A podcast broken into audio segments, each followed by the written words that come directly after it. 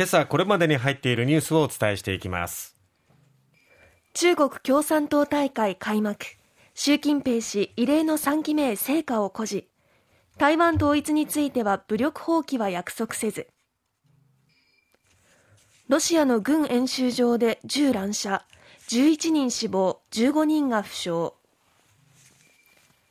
那覇市長選告示。新人一騎打ち。現職が離反しオール沖縄に亀裂。政府が旧統一教会調査へ解散命令請求の妥当性を判断。道下美里選手ハーフマラソンで幻の世界新記録。伴走者が先にゴールし失格に。さて、まずは中国共産党の第20回大会が16日、北京の人民大会堂で、えー、開幕しました。えー、3期目政権発足が確定的とされる習近平総書記、国家主席は党中央委員会の報告で台湾統一について武力行使を決して放棄しないと、あらゆる選択肢を持ち続けると宣言し、台湾への関与を強めるアメリカバイデン政権と台湾の蔡英文政権を威嚇する形となりました。はいえー、習近平氏はアメリカを念頭に核抑止力を強化する方針も示し、今後も強国、強軍路線を突き進む考えを鮮明にしたということで、まずこの台湾についてですけども、台湾統一は、まあ、習近平氏の悲願というところもあって、必ず実現しなければならず、また必ず実現できると強調して、平和的統一に向けた最大限の努力をしている。とも述べています。はい、が、思うようにならない場合は武力行使を決して放棄しないっていうところがね、うん、といったところですが、まあ、台湾としては民主主義っていうのを一生懸命守っていくというところになるかと思います。で、この演説の後に記者団に配布された報告の全文にはですね、はい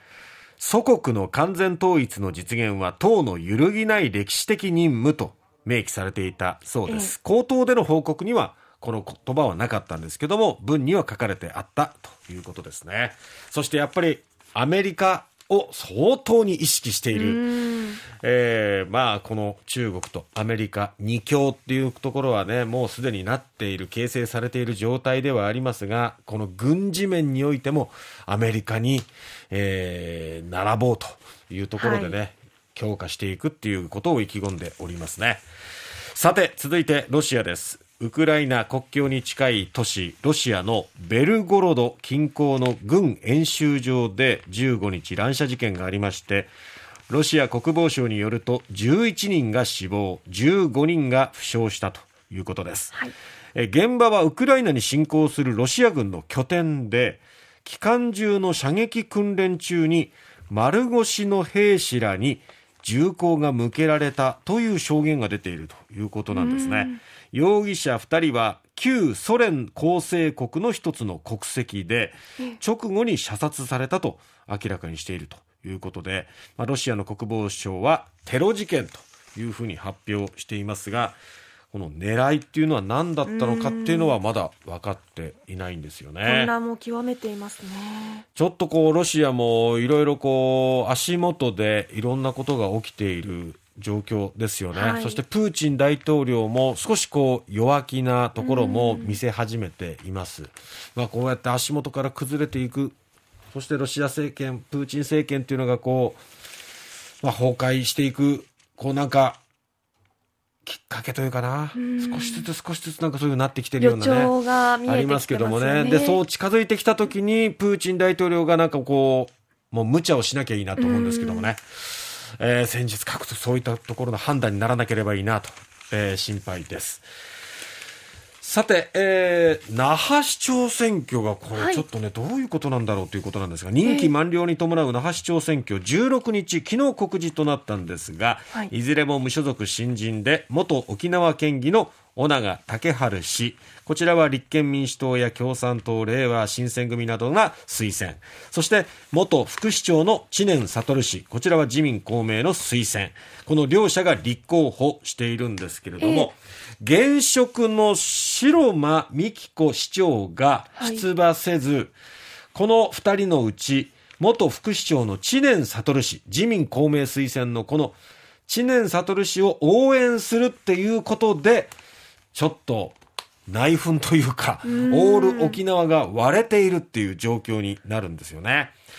えー、このオール沖縄の支持を受けて、そして、えー、白間美紀子氏は、まあ、市長の座についているわけなんですけども、はい、そのオール沖縄とたもとを分かつ、そういうふうなね、構図になってしまいました。そして、もう一人の新人、尾長武春氏。この名字を聞けばピンとくる方多いと思いますが、はい、えー、那覇市長を経て2014年から18年に知事を務めた、えー、亡くなった尾長武氏の次男ということで、うん、まあ、その尾長氏は、オール沖縄の支持を受け、そして父の意思を受け、那覇市長へ立候補、出馬するということになるんですけども、対抗馬の知念悟氏も、尾長さんからの、えー、亡くなった尾長さんからの、まあ、いろいろこう、訓導を受けてきたっていうところもあるんでね、はい、オール沖縄がこう、一筋縄ではいかないところ、ちょっとこれどうなっていくのかなということで、まあ、注目ですよね。はい。はい。さあ、そして、えー、統一教会、旧統一教会ですね、はい、政府はこの旧統一教会の問題をめぐって宗教法人法に基づく調査に踏み切る方針を固めました。えー、この宗教法人法が規定する質問権を初めて行使するということで、組織の実態を調べた上で、裁判所への解散命令請求の適しているのか否かというところを判断する構えと。いうことになるわけですね。これまで質問権は行使された例はないんですけれども、この旧統一教会をめぐっては、献金勧誘など組織的な不法行為が認定された民事裁判の判決もあることから、政府は詳しい調査が必要だと判断したということです。その調査で法令違反などが確認されれば、所管省庁が裁判所に解散命令を請求する可能性があるということですね。その場合、税制上の優遇を得られる宗教法人格が剥奪されるということになります。はい、道下選手、幻の世界新記録に終わってしまいましたけれども、このあたりはスポーツヒートアップで詳しくお伝えしたいと思います。